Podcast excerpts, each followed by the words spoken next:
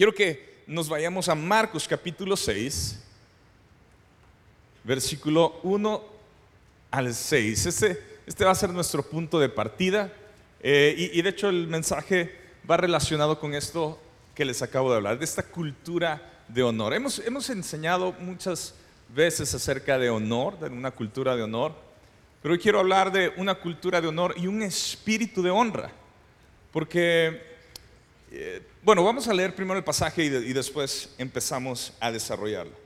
Versículo 1 dice así, Jesús salió de esa región y regresó con sus discípulos a Nazaret, su pueblo. Jesús venía de Capernaum. Verso 2. El siguiente día de descanso comenzó a enseñar en la sinagoga y muchos de los que oían quedaban asombrados. Preguntaban, ¿de dónde sacó toda esa sabiduría y el poder para realizar semejantes milagros? Verso 3. Y se burlaban. Es un simple carpintero, hijo de María y hermano de Santiago, José, Judas y Simón. Y sus hermanas viven aquí mismo entre nosotros.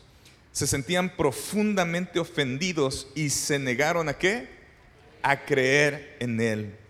Entonces Jesús les dijo, un profeta recibe honra en todas partes, menos en su propio pueblo y entre sus parientes y su propia familia. Y debido a la incredulidad de ellos, Jesús no pudo hacer ningún milagro allí, excepto poner sus manos sobre algunos enfermos y sanarlos. Y estaba asombrado de su incredulidad. Fíjense, no lo tenía pensado, pero lo que estoy hablando de cómo llegamos a un lugar y cómo entendemos que aquí es un lugar donde honramos la presencia de Dios. Y si verdaderamente honramos la presencia de Dios, en este momento de oración que acabamos de tener, cosas suceden. Simplemente porque honramos la presencia de Dios. Pero cuando nosotros deshonramos la presencia de Dios, decimos, ah, bueno, están orando, pero aquí puedo, puedo salirme y aquí puedo hacer esto y aquí puedo, eh, es- no estoy consciente que la presencia de Dios está en un lugar, me doy cuenta aquí que, ¿qué dice?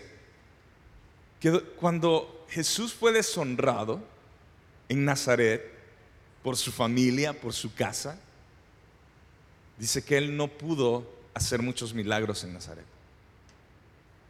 Y la verdad es que vivimos ahorita en un tiempo eh, donde es popular la deshonra. Es popular ser irrespetuosos. O sea, lo vemos en las redes sociales. Por, la, por esta generación digital en la que estamos viviendo, vemos que cualquiera puede subir un comentario sin ningún filtro, sin tener contexto, sin conocer a la persona y expresar lo que siente y ofender y juzgar y decir muchas cosas que antes no lo veríamos.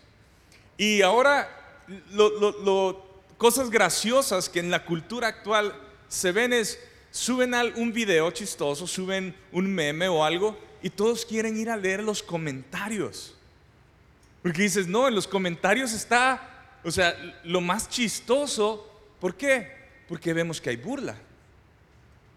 Y la burla se ha convertido en algo tan popular en la actualidad, donde pareciera ser que el que sabe burlarse mejor de alguien es el que tiene la plataforma más grande. Lo vemos en los programas de comedia. Un irrespeto grande para nuestras autoridades. Y yo no solo hablo de México, o sea, de todos lados. Irrespetuosos con el gobierno, irrespetuosos con los presidentes, irrespetuosos con todo mundo. Y entre más burla y, y más eh, descontento hay en la persona y se exprese mal, más atracción de la gente. Vivimos en esta cultura donde eh, pues ya no podemos, eh, no ya no podemos, ya no vemos este respeto a los maestros en los salones de clases. Vemos que, que los alumnos básicamente quizás en maldad, unos sí, otros no, pero gobiernan el salón de clases. Y pueden burlarse de los maestros, y pueden burlarse de los directores, y pueden burlarse de su escuela, y, pueden hacer muchas cosas, y, y todo el mundo está paralizado. Y los hijos, yo no sé ustedes, pero yo crecí en una casa donde eso de que hacer los ojos para arriba y rolarlos y, hacer como el, ah, e, ese respiro así, no, no estaría vivo para contarlo. O sea, mis papás eh, se ponían, y no estoy promoviendo violencia, pero, o sea, era una corrección. Solamente hacer los ojos así, ay, otra vez, híjole, ¿para qué? O sea, no, no, no, no, no, no. O sea, vivimos en una, en una generación donde, donde ya no se enseña respeto. Salimos a la calle y ya es muy poco ver a jóvenes o gente joven dándole el paso a gente mayor, dándole el asiento en un, bus, en un autobús a alguien mayor o a una mujer. Les platicaba que hace, hace, hace un tiempo nos subimos al autobús y, había una señora ya grande de edad, grande, y venía con unas bolsas y veníamos mucha gente de, todos, de todas las edades, pero nadie se levantó. Y entonces me levanto, le doy el asiento y la señora me dice, no, no, no, como si, como si, no, no, o sea, no quiero estorbarte. yo le digo, no, sí. Y al final la señora se sentó y, y yo me quedo como, wow, o sea, ya hasta los adultos mayores piensan, no, no, no, que no se molesten los jóvenes en darme el asiento, yo puedo. Ya no, ya no vemos el saludo con la sonrisa en la calle, en el, restaurante, en el supermercado. Todos están tratando de huir para no, para no tener ese contacto. O sea, vivimos e, en este punto donde ya no hay esta honra, este respeto por los mayores, a la música. O sea, la música en la actualidad hay mucho descontento y todas las letras diciendo lo que está mal y con muchas expresiones fuertes hacia todo mundo. Y esto es de lo que estamos de lo que estamos ahorita empapados, de una cultura de deshonra, de desprecio. Y yo veo en la escritura que e, en este pasaje que, que es usado para poder ver cómo esta familiaridad con Jesús generó desprecio y este desprecio generó deshonra y esta deshonra detuvo el poder de Dios para poder obrar en su propia casa, en su propia ciudad. 30 años Jesús viviendo en Nazaret. Y la gente lo conocía. ¿Quiénes son los que empiezan a tener este desprecio? Sus hermanos. O sea, primero se asombran, primero dicen, híjole, ¿de dónde sacó toda esta sabiduría? su primer punto fue, wow, la enseñanza de Jesús. Y después dice, ¿y de dónde sacó todo este poder para hacer estas obras? Porque venía de Capernaum y había hecho milagros. Y en cuanto están ellos percibiendo esto y diciendo, ¿cómo? Y esto y esto, comienza el desprecio, que no es este. Y la gente empieza a murmurar y empieza a hablar. Y empieza a decir, si nosotros lo conocemos, es el carpintero. Es el que trabaja con las manos. ¿Qué va a saber Jesús de hablar, de enseñarnos, de ser un maestro? ¿Qué va a saber Jesús realmente de poder hacer algo? Y, su propio pueblo empieza a deshonrarlo a él. Y sale este dicho, la familiaridad crea desprecio, produce desprecio. Para nosotros, los cristianos, cuando leemos muchas veces la escritura, no nos consideramos como los de Nazaret. Pero a veces crecer dentro de la iglesia o tener muchos años congregándonos y, siguiendo a Jesús, podemos generar esta familiaridad con Él y ya no darnos cuenta que despreciamos la presencia de Dios. Ah, eso ya lo conozco.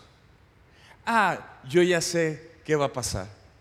Ah, yo aquí, pues yo me puedo dar el, lujo de, de, no, de no leer la Biblia hoy, de no obedecer a Dios como Él quiere que lo obedezca, de, eh, de hacer lo que yo quiera. Pero nos estamos saliendo de lo primero que Él nos ha enseñado acerca de honrarlo a Él. Jesús, vuelvo a citar el versículo 4, les dijo, un profeta recibe honra en todas partes, menos en su propio pueblo y entre sus parientes y su propia familia. Honor es el valor del reino de los cielos. La escritura dice que Él nos formó con honra a los seres humanos. Nosotros fuimos creados a su imagen.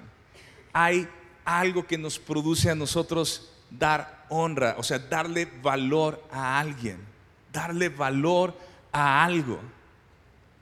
Y eso origina en el corazón. Pero cuando empezamos nosotros, y, vámonos a la familia, porque en la familia es donde muchas veces los hijos comienzan a faltarle el respeto a sus padres. Y comienza esta falta de respeto porque hay familiaridad. Porque pues, te conozco. O sea, yo sé. Yo sé, mi papá, si, o sea, tú dices, mi papá se enoja y es un gritón y, y la verdad es que dice muchas cosas, pero no hace nada. Y los hijos empiezan a ver nuestros errores. Y después es como, ah, pues, ¿qué le voy a andar haciendo caso si él, si él tampoco hace las cosas que me dice? Y comienza esta línea de deshonra. Y los papás nos sentimos como, ah, pues sí, sí es cierto. Y, y, no ponemos un alto a nuestros hijos, ni empezamos a enseñar honra a nuestros hijos, ni, ni respeto a nuestros hijos. Y decimos, bueno, al cabo que, pues, Ahí en la escuela le van a enseñar. Y la escuela está, pues no podemos decirle nada porque si le decimos algo, pues nos van a quitar el trabajo. Y los papás se van a enojar y nos van a venir a reclamar. Y estamos nosotros creando, consciente o inconscientemente, una cultura de deshonra en medio de nosotros. Donde a nadie le gusta que se burlen de nosotros, pero cuando nos toca a nosotros burlarnos de otros, sacarle la garra a otro, eh, exponer la debilidad de otro, ¿cómo, ¿cómo somos buenos para eso? Tenemos eh, eh, esta perspicacia para soltar comentarios burlones que va a afectar a la persona y que otros van a empezar a comentar. Muchas veces entre nuestros matrimonios nos faltamos el respeto, con bromas, con comentarios. Y, ya hemos perdido la noción que eso es una falta de respeto. El tono de nuestra voz, el volumen de nuestra voz, la reacción no es con humildad, va con, este punto de, de, pues, ah, somos iguales. Y no. Quiero, quiero darles varias citas de la escritura que ustedes puedan anotar. Porque sí creo que es muy importante que nosotros entendamos que honra no es un valor eh, terrenal, que alguien eh, quiere decir, quiero que seas educado. Ser educado es una cosa. Vivir una vida de honor y de honra es porque Dios nos creó a su imagen. Y para Él la honra es todo. El Señor nos dice en Éxodo 20:12, primero honra a tus padres. ¿Ok? Entonces, si tú dices, bueno, ¿cómo sé que Dios quiere que, que honre a mis padres? Éxodo 20:12, honra a tu padre y a tu madre para que tus días sean prolongados en la tierra que el Señor tu Dios da. La Biblia nos enseña que honremos a los ancianos. Levítico 19:32. Delante de las canas te pondrás en pie, honrarás al anciano y a tu Dios temerás, yo soy el Señor. Honre, honremos a los que gobiernan sobre nosotros. ¿Dónde está eso? Primera de Pedro, capítulo 2, verso 17. Honren a todos, amen a los hermanos, teman a Dios, honren al rey. Honramos a Dios nosotros con nuestro cuerpo. Quizás muchos no saben esto, pero dice Primera de Corintios capítulo 6, verso 18 al 20. Huyan del pecado sexual. Ningún otro pecado afecta tanto el cuerpo como este, porque la inmoralidad sexual es un pecado contra el propio cuerpo. ¿No se dan cuenta de que su cuerpo es el templo del Espíritu Santo, quien vive en ustedes y les fue dado por Dios?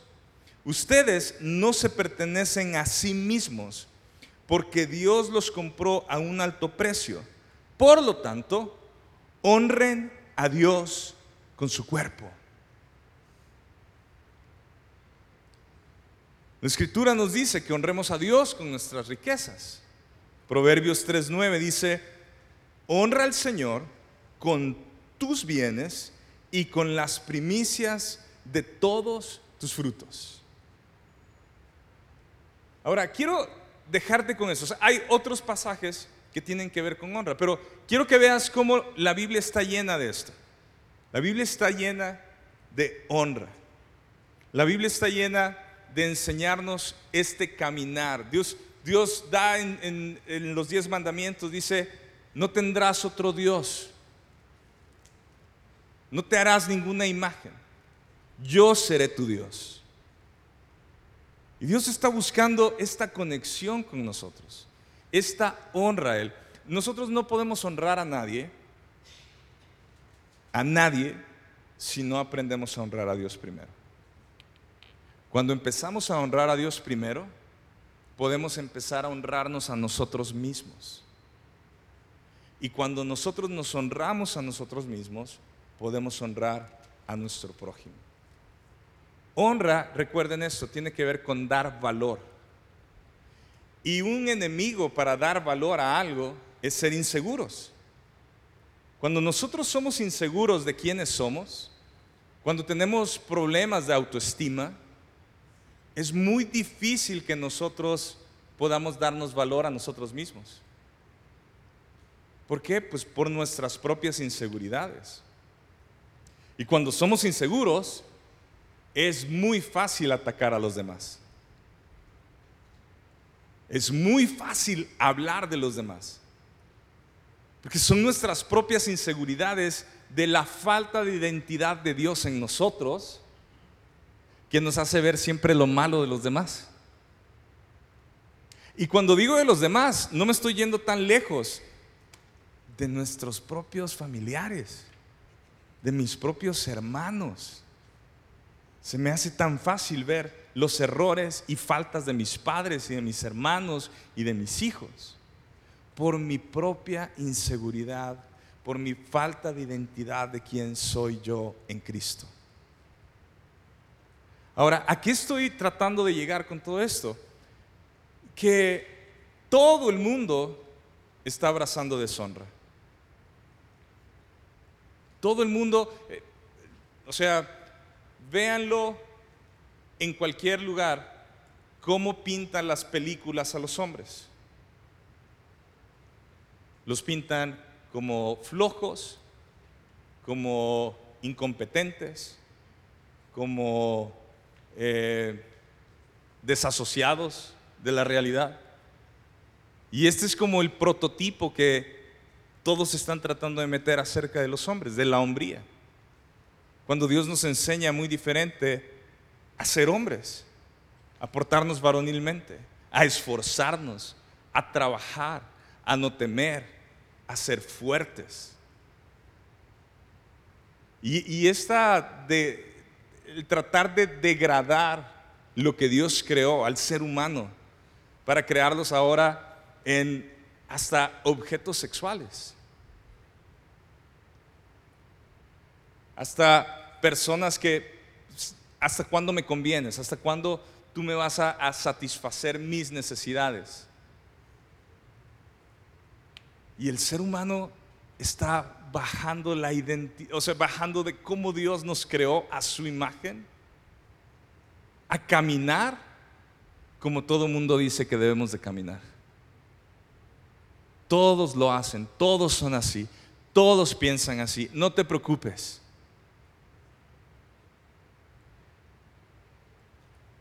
Y, Dios no quiere eso.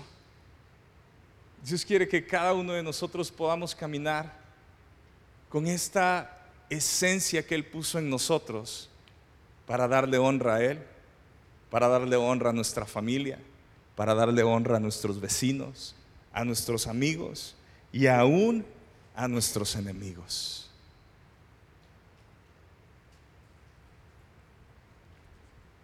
Cuando, cuando Dios habla con Elí y lo confronta porque sus hijos habían deshonrado el lugar donde se hacían las ofrendas y los sacrificios. Dice la escritura en 1 Samuel, capítulo 2, verso 30. Le dice, ciertamente, le dice Elí esto, ciertamente yo había dicho que tu casa y la casa de tu padre andarían delante de mí para siempre. Pero ahora el Señor declara, lejos esté esto de mí, porque yo honraré a los que me honran y a los que me desprecian serán tenidos en poco. Dios habla con uno de sus sacerdotes, con Elí. Y los hijos de Elí han estado metiendo prostitutas a la casa de Dios han estado tomando de las ofrendas. Y Elí no hace nada para detener esta deshonra. Y Dios lo confronta y le dice, yo te había prometido esto, pero como tú deshonraste mi nombre, toda tu línea quedará borrada. No habrá más de tu descendencia para ofrecerme para estar en mi casa. Y yo sé que a veces nosotros pensamos, y es verdad, pensamos que Dios es amor, que Dios tiene gracia, que Dios nos perdona, que Dios cubre multitud de pecados y lo hace. Pero en el momento en que nosotros deshonramos a Dios abiertamente, caminamos en deshonra con Dios. Dios, Dios dice, yo, yo, no, yo no honro al que me deshonra. Yo desprecio al que me desprecia. Y quiero que lo veamos porque en nuestra escuela, en nuestro trabajo, en nuestras casas, si estamos formando culturas de deshonra y desprecio entre los unos y los otros, y no nos estamos dando cuenta porque nuestra cultura nos ha engañado, que podemos ser burlones, que podemos ser, eh, pues que podemos hablar como querramos, nosotros estamos yendo en contra de cómo Dios nos formó. Cuando nosotros venimos y, estamos en este tiempo de alabanza y adoración, es, es uno de esos momentos donde estamos diciendo, yo quiero darle todo el honor al Señor. O sea, Él se lo merece. Y yo sé que a veces no pensamos en esto. Estamos pensando en cómo Dios me va a suplir, en cómo Dios me va a sanar en cómo Dios me va a cuidar, en cómo Dios me va a prosperar, en cómo Dios me va a llevar a ese lugar. Y pocas veces pensamos, ¿cómo, cómo puedo caminar honrando al Señor? ¿Qué, qué, qué es honrar al Señor con mi vida? Y es una pregunta importante porque honrar al Señor no es honrar a una nube. Honrar al Señor tiene que ver con, el, con esta comunión entre los unos y los otros. Ama al Señor tu Dios con todo tu corazón, con toda tu alma, con toda tu mente, con toda tu fuerza y ama a tu prójimo como a ti mismo. Siembra este amor, esta honra a aquel aún que no se lo merece. En Apocalipsis, se los leí hace unas semanas, pero quisiera que lo leyéramos otra vez, Apocalipsis capítulo 5, verso 12.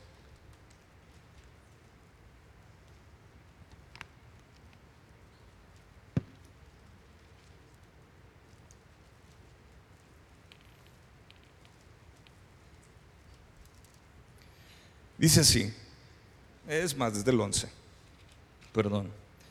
Y miré y oí la voz de muchos ángeles alrededor del trono y de los seres vivientes y de los ancianos. El número de ellos era miriadas de miriadas y millares de millares que decían a gran voz, el cordero que fue inmolado es digno de recibir el poder, las riquezas, la sabiduría, la fortaleza, el honor, la gloria y la alabanza. O sea, los ángeles están postrados delante de Dios, están cantándole a Dios, están adorando a Dios. Y están diciendo, todo esto es digno Dios de recibir de nosotros. Todo, todo, todo, todo. Y cuando estamos en este tiempo que, que, que es una pequeña porción de nuestro día. Son unos minutos juntos para adorar al Señor, para levantar nuestra voz, para poder declarar su fidelidad, para poder declarar sus testimonios. Y, a veces llegamos ya cuando está terminando este tiempo de adoración. Porque se me hizo tarde porque me levanté tarde, porque se me atravesó algo, o llego 10 minutos tarde. Y entre lo que llegamos y empezamos a ver y, como que estamos tratando de aclimatizarnos, y, y este, estos 20, 25 minutos que tenemos para nosotros, para ti, levantar tu voz. Y yo no puedo levantar mi voz por ti. Pero es como, ah, pues Veo mi celular, mis manos en el bolsillo, me siento, me paro, voy otra vez a tomar agua, después me levanto en la predicación para ir al baño. Uno más uno, dos. O sea, no estamos conscientes que estamos en un lugar donde Dios está. Y, y nos cuesta porque en el, tiempo en que estamos viviendo, pues ahora tenemos que ser tolerantes de todo. Y no podemos hablar de todo porque todos se enojan. Pero la pregunta es, ¿qué le enoja a Dios? O sea, ¿le enojará a Dios mi actitud de, que vengo aquí como, el partido de base? Que se supone que vengo a encontrarme con Él y a verme con Él y a escuchar de Él y, yo a ofrecerle a Él. Nosotros no animamos a las personas a que lleguen temprano por ser puntuales porque, son porque van a ser excelentes. Queremos animarlos a que lleguen temprano porque es el momento que tenemos para juntos adorar a Dios.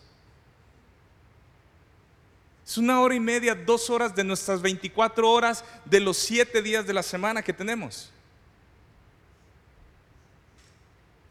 No es mucho tiempo. Pero sí podemos darnos cuenta que nos hemos acostumbrado y que a veces diluimos qué es presentarnos en la casa de Dios.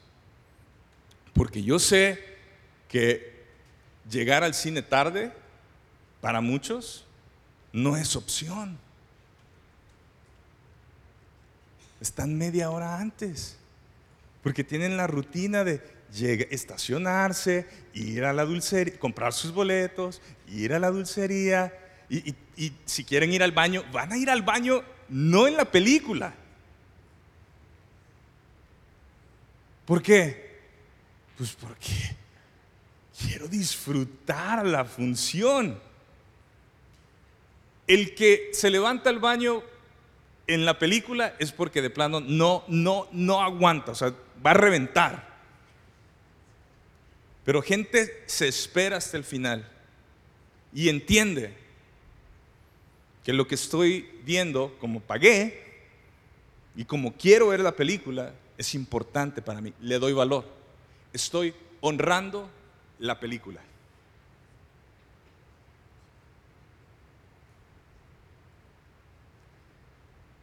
Y se nos va la onda que venimos a este lugar para honrar al Señor. Llegamos a la hora que se nos antoja y nos vamos a la hora que se nos antoja.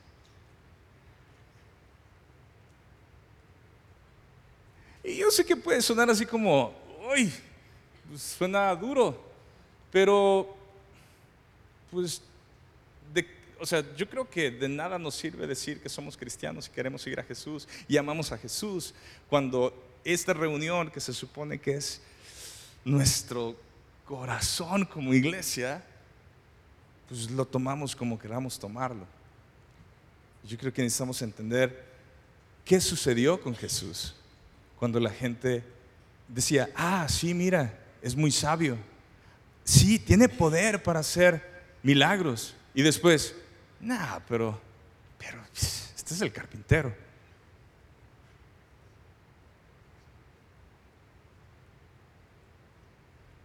Y Jesús no pudo hacer muchos milagros en medio de su propio pueblo. Y Jesús no regresó a Nazaret.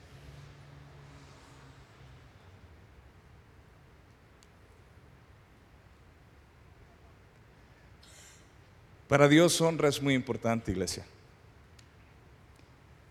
Y yo veo que muchas veces todo el mundo, no solo aquí en nuestra iglesia, en todo el mundo, estamos dándole valor a las cosas terrenales. Estamos honrando más al hombre que a Dios. Estamos queriendo quedar bien con la gente de aquí y no primero con Dios. Tenemos los, los órdenes desbalanceados. Queremos caber más en este mundo y no darnos cuenta que nuestra casa, nuestra ciudadanía, está en los cielos. Se nos ha olvidado la importancia de, la oración y la comunión y el ayuno y, la meditación de la palabra y lo hemos reducido a, a comportarnos bien y a hacer cosas buenas para Dios. Pero la esencia de ser cristianos es parecernos a Cristo. La esencia de ser cristianos es que realmente digamos, quiero ser como Cristo. Leo la Biblia porque quiero conocer a Jesús, quiero oler a Jesús, quiero saber cómo piensa Jesús, cómo, cómo vivo mi vida como Cristo. Y por eso honra entonces empieza a tener sentido en mi vida, porque lo primero que pongo en, en todo lo que soy es Dios. Y no me espero hasta que tengo una enfermedad terminal para acercarme a Dios.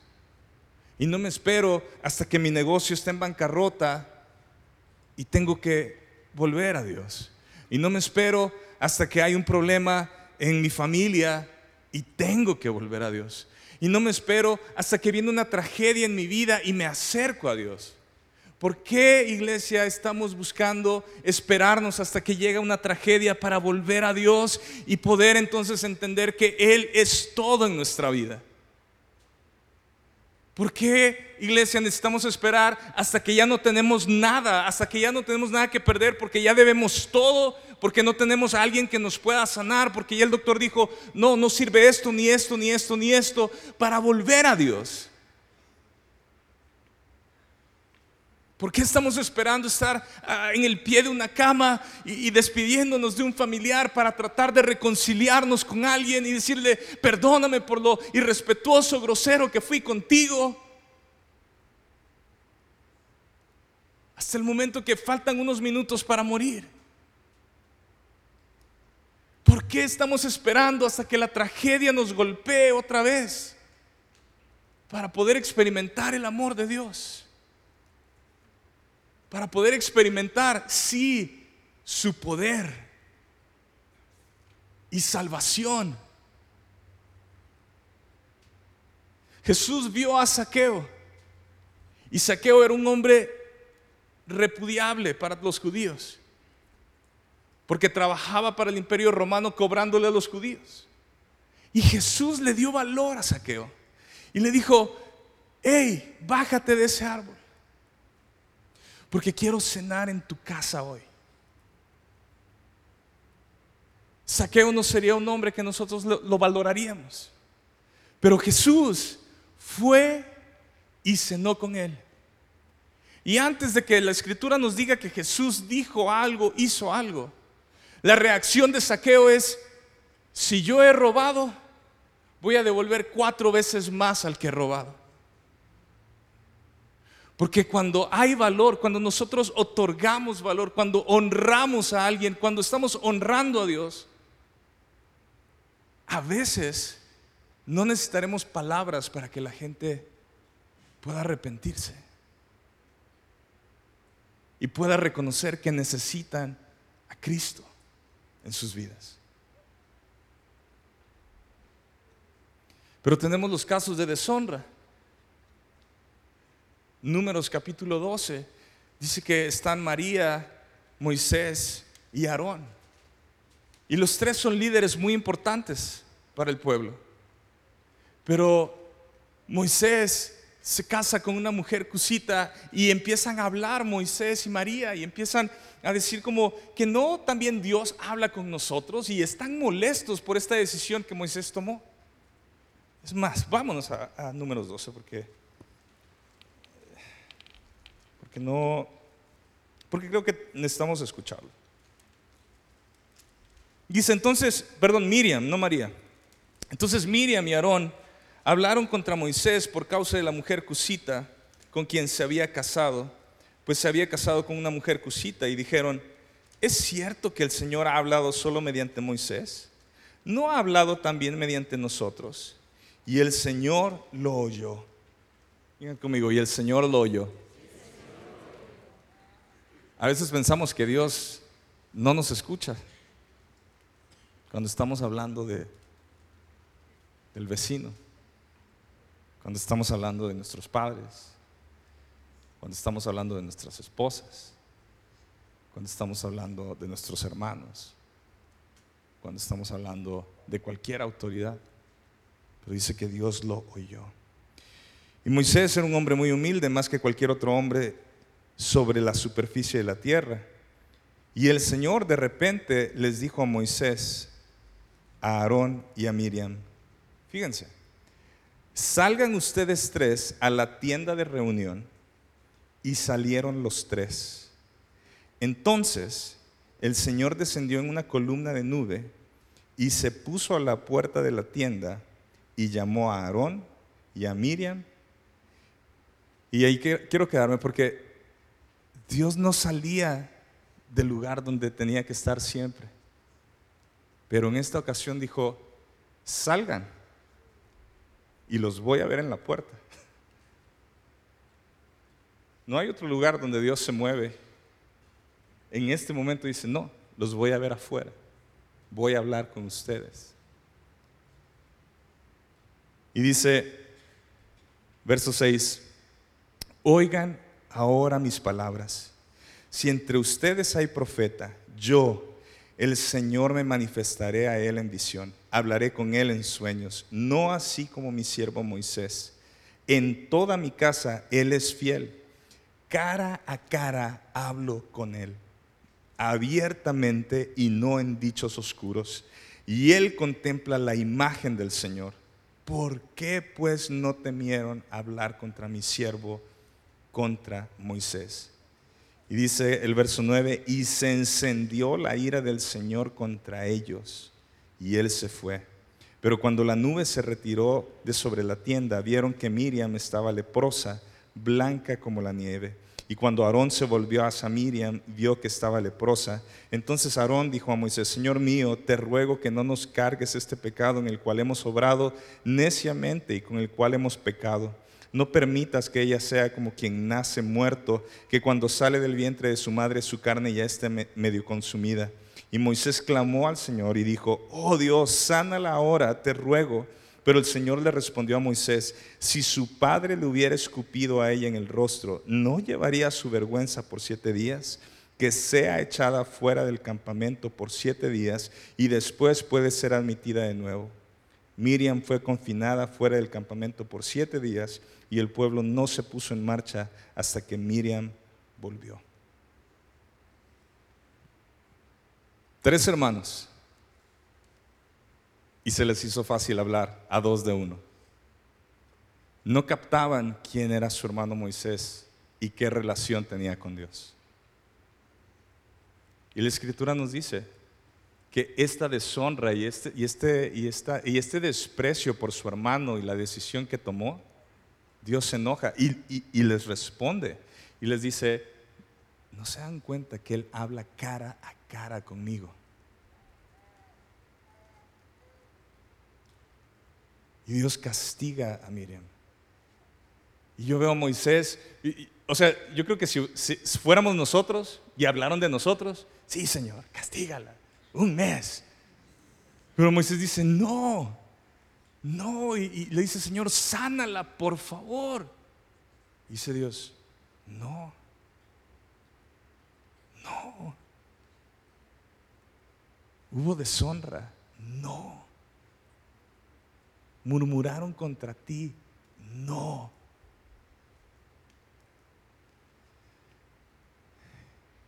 Y se nos olvida en la iglesia actual cómo Dios funciona acerca de la honra. Cómo Dios funciona y quiere que nosotros funcionemos con Él y con todos los que están a nuestro alrededor. Quiero que cerremos haciéndonos esta pregunta. ¿Soy yo una persona que vivo honrando a Dios?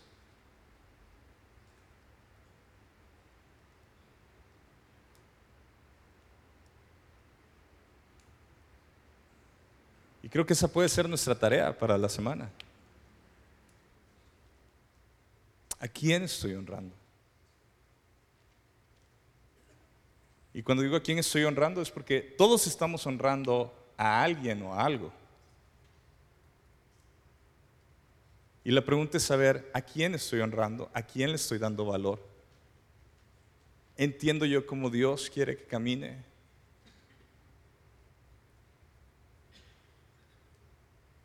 Repito, nuestra cultura en este momento no nos ayuda, porque queremos funcionar como los que ahorita tienen éxito.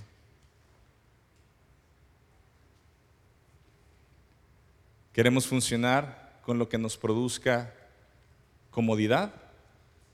Queremos funcionar con las cosas que nos den dinero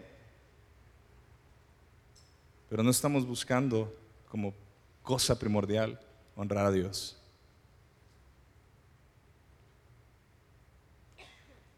Y para nosotros darnos cuenta si estamos honrando a Dios o no, puedes hacer esta lista mental o escrita, como tú gustes. Y puedes poner como número uno, reconozco al Señor en el momento en que yo me levanto. Es Él mi primer pensamiento. No es Él al que le pido. Es Él a quien, en quien yo pienso y digo, Señor, gracias. gracias porque me salvaste. O sea, lo reconozco a Él en todos mis caminos en el día. Todas las decisiones que voy a tomar, Señor, ayúdame, dame sabiduría. Señor, quiero, quiero que me guíes y que me dirijas. Segunda cosa que tú puedes identificar si estamos honrando al Señor es si honramos su palabra. Entonces estamos eh, creando el hábito de la lectura de la Biblia y estamos empezando a, a darnos cuenta de ella. Pero honrar la palabra de Dios no es leer la Biblia, es dentro de. Honrar la Biblia es obedecer su palabra, es ponerla en práctica. Yo honro su palabra, la leo y la practico, la obedezco.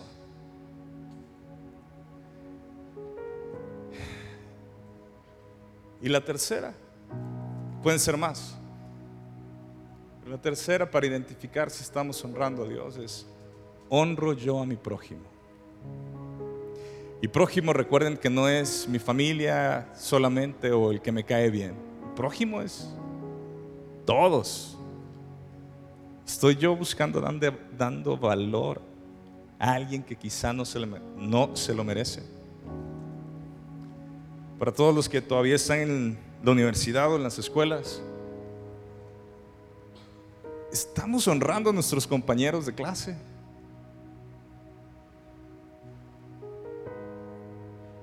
Estamos buscando levantar a nuestros compañeros de clase o estamos buscando el momento oportuno para reírnos de ellos, para vengarnos por algo que nos hicieron o dijeron de nosotros.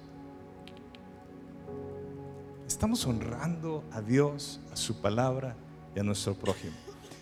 Esas son tres preguntas que ustedes pueden, o que no ustedes, todos podemos hacernos para poder darnos cuenta si estamos nosotros formando una cultura de honra, un espíritu de honra.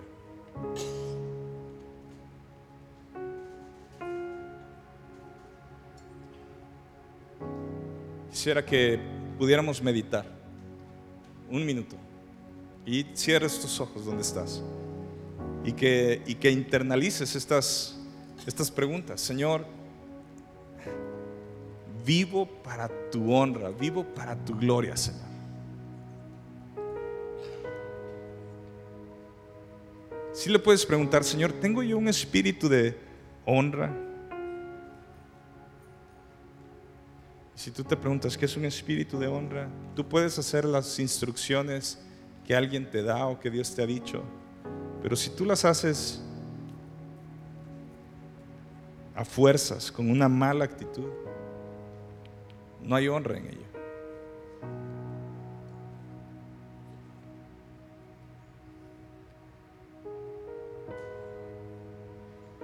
Y tú te puedes unir junto conmigo y decirle, Señor, enséñame a honrarte sobre todas las cosas.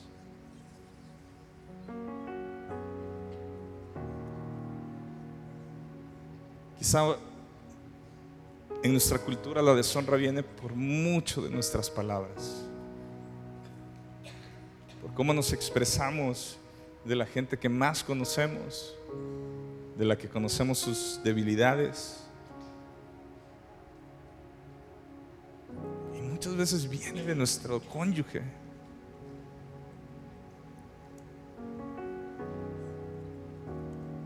Para muchos ha habido mucha deshonra entre, sus, entre parejas, entre su esposa y esposo. Entre hermanos hay mucha falta de respeto, mucha, muchas burlas que al final terminan solo hiriendo, hiriendo, destruyendo.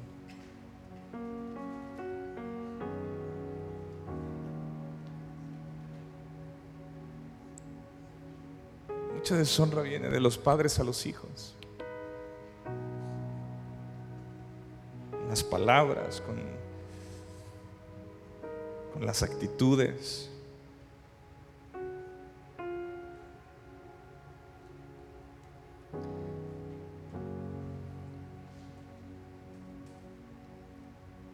Y cada vez que hay deshonra en nuestros hogares, paramos el poder de Dios en nuestras casas. Paramos el poder de Dios para poder obrar en los corazones. Paramos el poder de Dios para que Él se manifieste. Dios no puede funcionar donde Él no es honrado. Dios no habita en deshonra ni en desprecio. Y nuestros hogares es el primer lugar donde nosotros podemos levantar honra a Dios o deshonra a Dios. Nuestras habitaciones con nuestra pareja puede ser el lugar número uno donde nosotros deshonramos a Dios o lo honramos.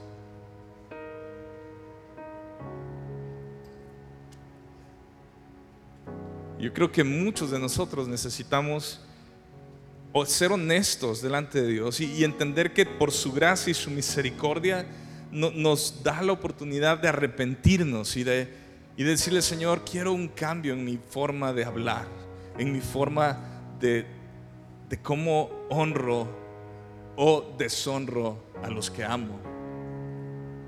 Porque vamos a comenzar por los que amamos. Allí donde estás. O sea, ve los nombres. No trates de evadir la realidad. No te desconectes. Que yo sé que necesitamos pedirle perdón al Señor. Porque hemos caído en la trampa de este mundo de vivir en deshonra.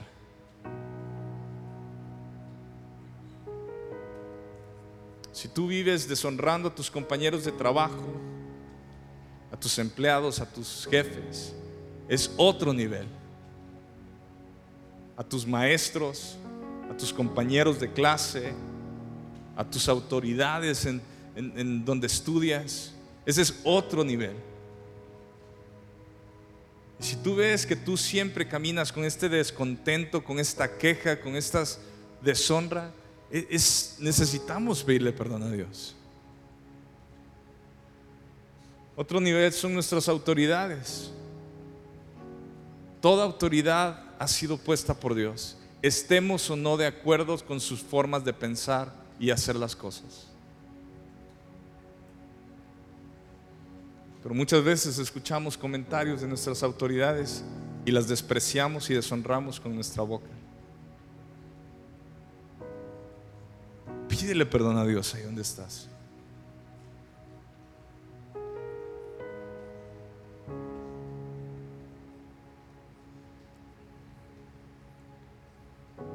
Otro nivel es cada liderazgo espiritual. Cada líder de ministerio, encargado de, ministerio, de los alcances, de cualquier ministerio que hacemos aquí en Vida Abundante.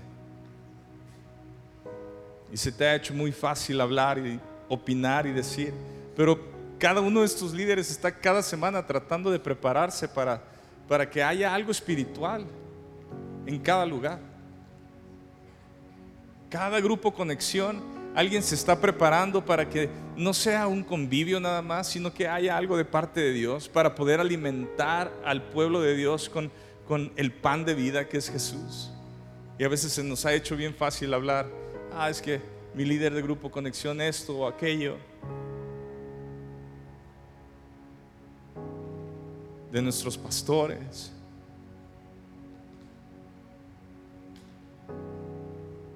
Padre,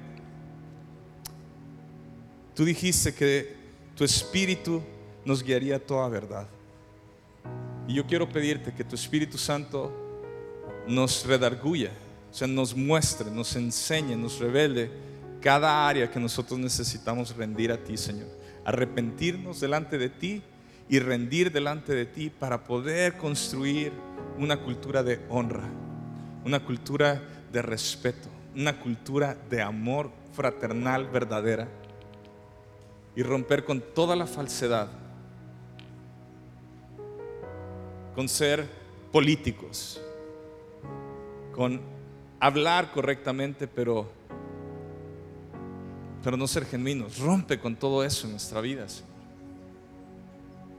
Y que podamos hablar la verdad en amor y así podamos crecer y llegar a la madurez que tú estás buscando, Señor. Mientras siguen orando ustedes, yo quiero saber si hay alguien en esta tarde que no ha rendido su vida a Cristo todavía. Tal vez tú nunca has dicho, Señor, sé el Señor de mi vida. Yo quisiera pedirte que me indicaras levantando tu mano, quiero recibir a Cristo el día de hoy, quiero rendir mi vida a Cristo hoy. Nunca lo he hecho, pero sé que el día de hoy necesito arrepentirme de mis pecados y seguirlo. Si tú eres esa persona, levanta ahí tu mano donde estás sentado, porque quiero orar por ti, queremos orar por ti. Puedo ver su mano, puedo ver tu mano, puedo ver su mano ahí atrás.